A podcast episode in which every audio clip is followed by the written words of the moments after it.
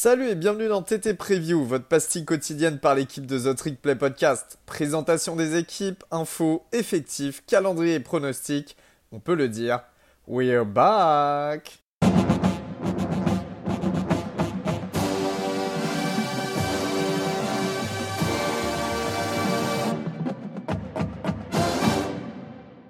Et bonjour à tous et bienvenue sur ce nouvel épisode de The Trick Play. Aujourd'hui, épisode preview comme d'habitude. Je suis avec mon ami Augustin Gabel. Comment allez-vous, monsieur Gus? Très bien, et toi? Eh bien, ça va très très bien. Euh, on va aborder une des plus grosses équipes du college football, une des plus célèbres, l'équipe qui a d'ailleurs le plus gros stade euh, bah, en Amérique, j'ai envie de dire, et euh, même par rapport à l'Europe d'ailleurs. à peu près quoi 110 000 places 115 000 places?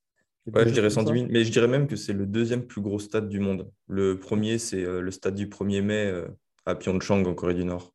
C'est ça. Eh bien, eh bien aujourd'hui, je pense que vous avez deviné, nous allons vous parler de Michigan. Et non pas de Pyeongchang.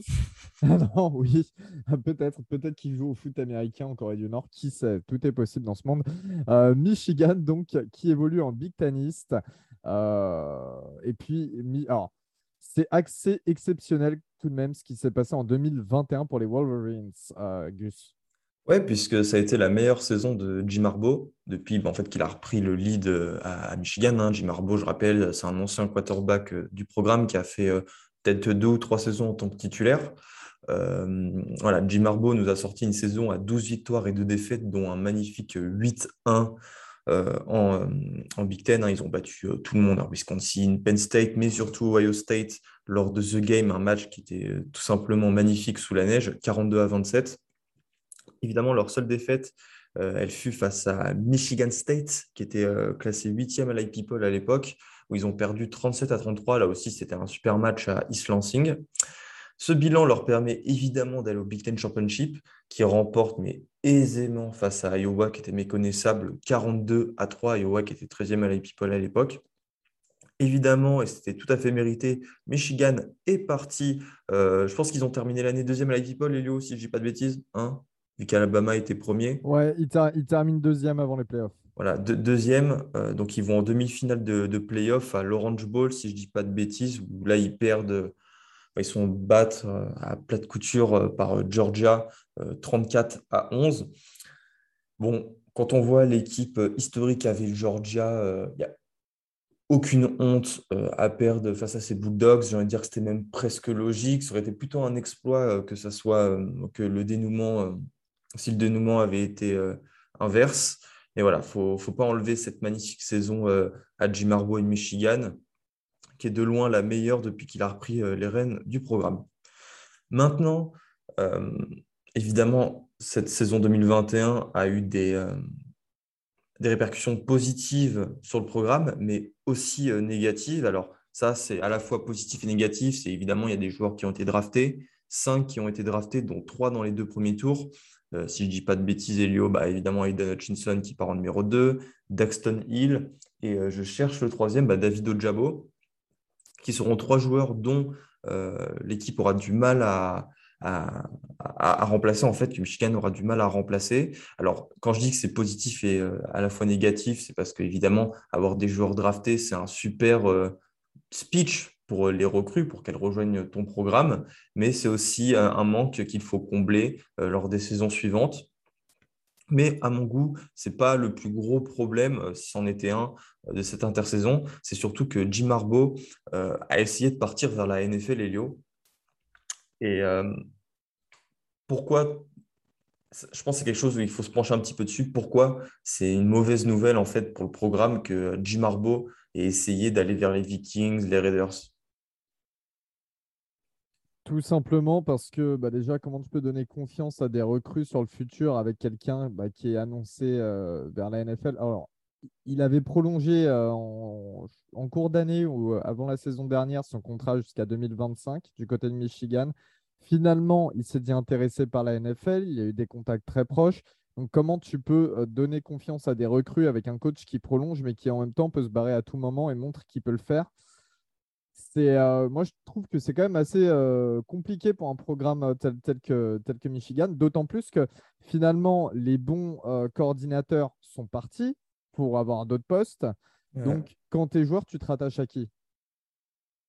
Non, mais tu te rattaches au head coach. Mais le truc, c'est, d'ailleurs, on le voit en fait sur la classe de recrutement 2023. Michigan a beaucoup de mal et je suis quasiment persuadé que c'est pour cette raison. C'est, euh, bah, on va de toute manière, on va, je pense qu'on va pouvoir en parler parce qu'il y a quand même pas mal de mm. choses qui se sont passées euh, pour Michigan, avec notamment, comme tu l'as dit, tout ce turnover euh, qui s'est passé pendant, pendant la, off-season avec le départ de pas mal de joueurs et de coordinateurs. Bah, des départs de coordinateurs à commencer par Josh Gattis. Josh Gattis qui a remporté le Bryce Award. Le Bryce Award, c'est le trophée qui récompense le meilleur coordinateur du pays, euh, qui est parti rejoindre Mario Cristobal à Miami, évidemment, pour, euh, pour le même poste. Il sera remplacé par Sharon Moore, qui était le coach de la O-line, si je ne dis pas de bêtises, en 2021, et par Matt Weiss, qui était le quarterback euh, coach, qui a notamment de l'expérience bah, avec son frère John Arbo chez les Ravens. Donc voilà, ce sera deux co-coordinateurs offensifs.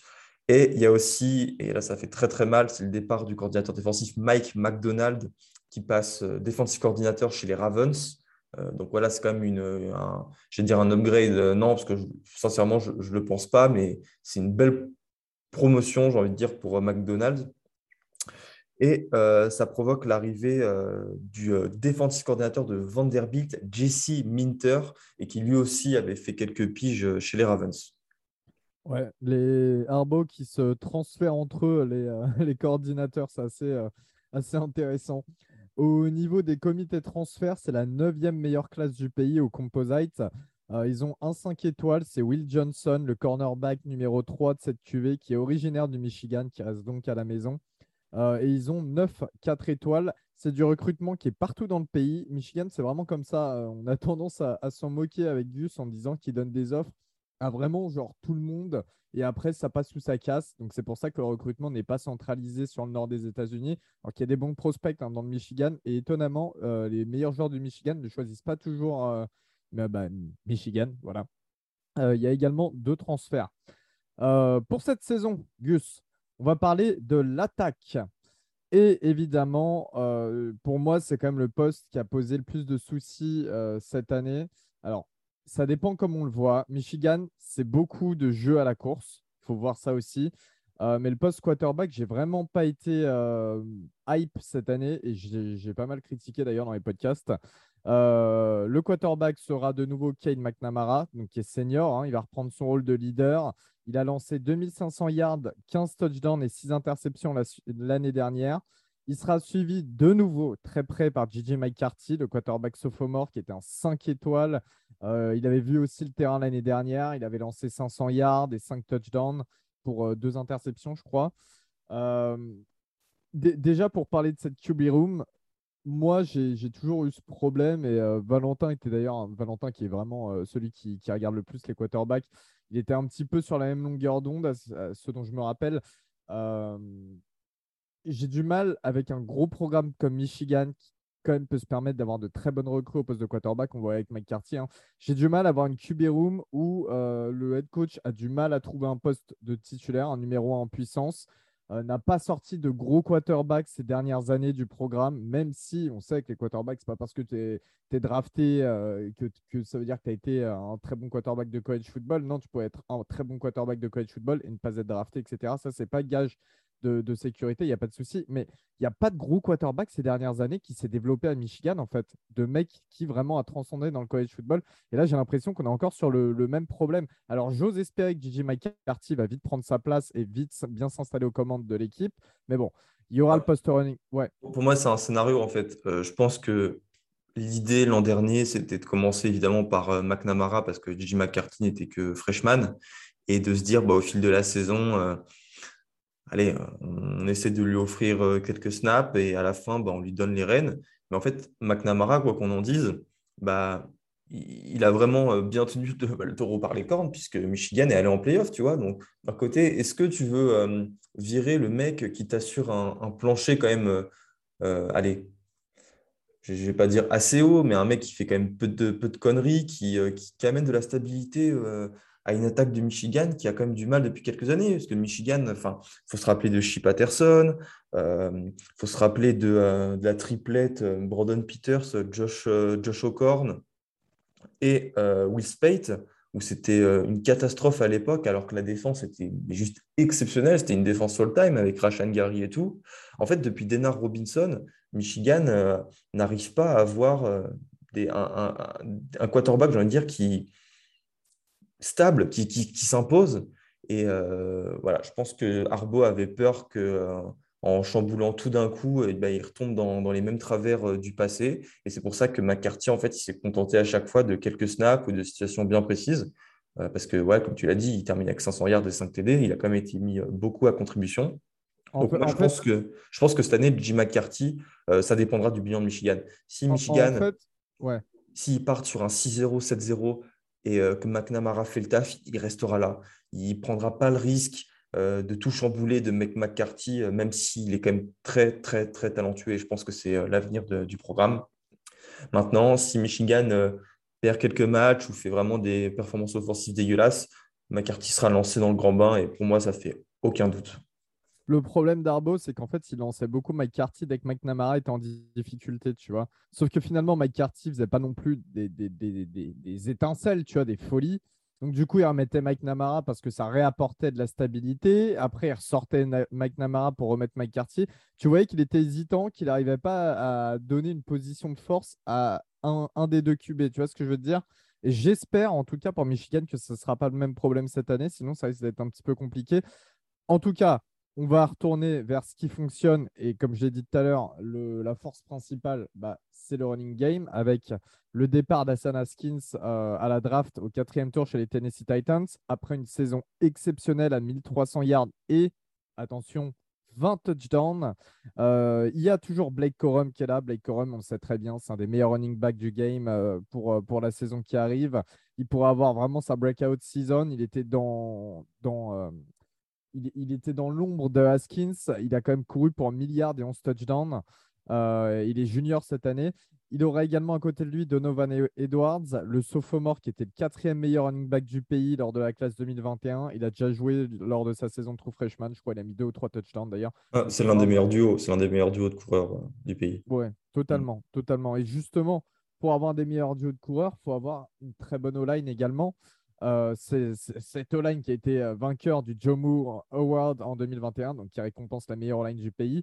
Euh, il y a eu deux gros départs très préjudiciables quand même, avec le right tackle Andrew Stuber qui était first team Big Ten plus euh, All-American l'année dernière et qui a été drafté au septième tour par les New England Patriots. Hein. Il y a Bill Belichick qui va encore nous en faire un, Pro Bowler. Et il y a le centre Andrew Vastardis qui était le capitaine de la O-line qui est aussi parti. Euh, en revanche, il y a une super arrivée sur le portail des transferts du centre senior Olusegun Oluwatimi qui arrive en provenance de Virginia. C'était un des meilleurs à son poste l'année dernière en CFB.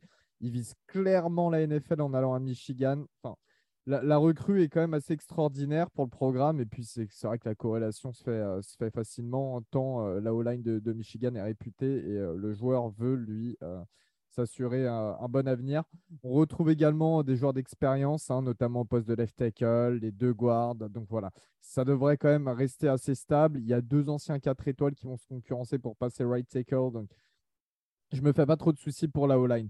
Euh, et, cette O-line, elle va pas que créer des brèches pour les running backs, elle va également devoir euh, permettre au, bah, au, quarterback, on verra qui jouera le plus, mais d'avoir du temps pour lancer. Pour ça, il faut des receveurs et tight euh, le corps de receveur ne devrait pas trop bouger cette année, rester assez intéressant. On a Cornelius Johnson qui sera le leader, mais il y a également le retour de Ronnie Bell. On l'attendait, on l'attendait vraiment l'année dernière, Ronnie Bell, et il s'est blessé lors du premier match au ligament, donc euh, saison terminée. je crois qu'il avait, il avait fait un super premier match d'ailleurs. Ouais, ouais, ouais. Il, sort un putain de match, il se blesse, ligament, tout ça. Mm. Enfin voilà. C'était apparemment, il a très très mal vécu en privé.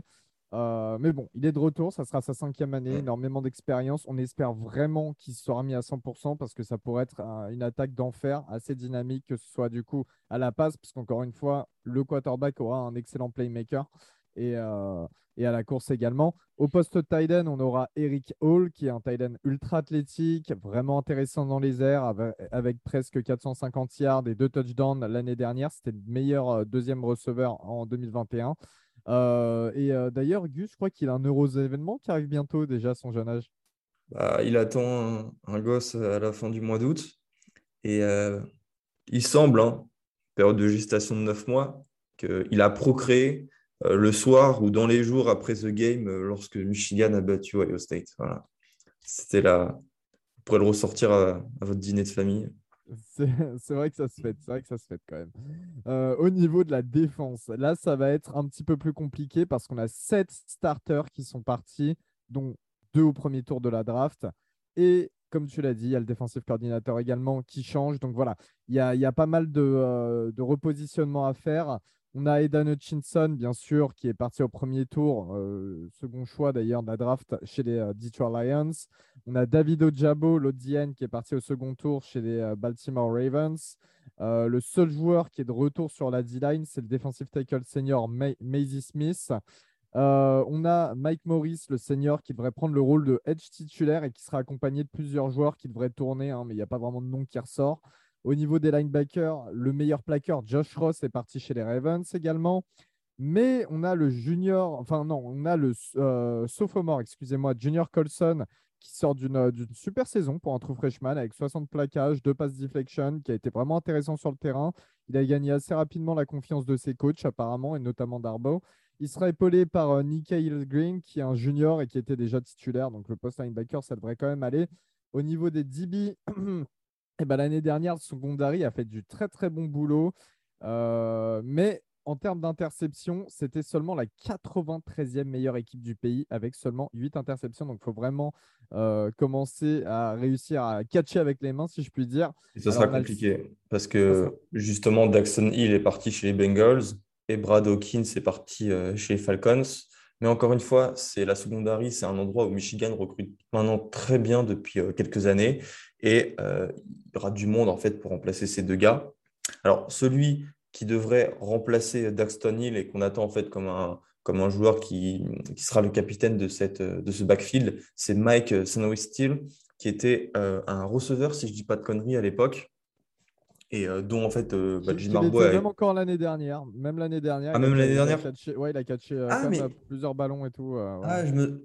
Le match face à Michigan, mais bref, moi de ce que j'ai lu, parce que forcément je suis un petit peu de, de, près l'actualité de, de, Michigan, rivalité, rivalité oblige. pendant les camps et tout, il s'est distingué, donc lui il est parti pour être, pour être, titulaire.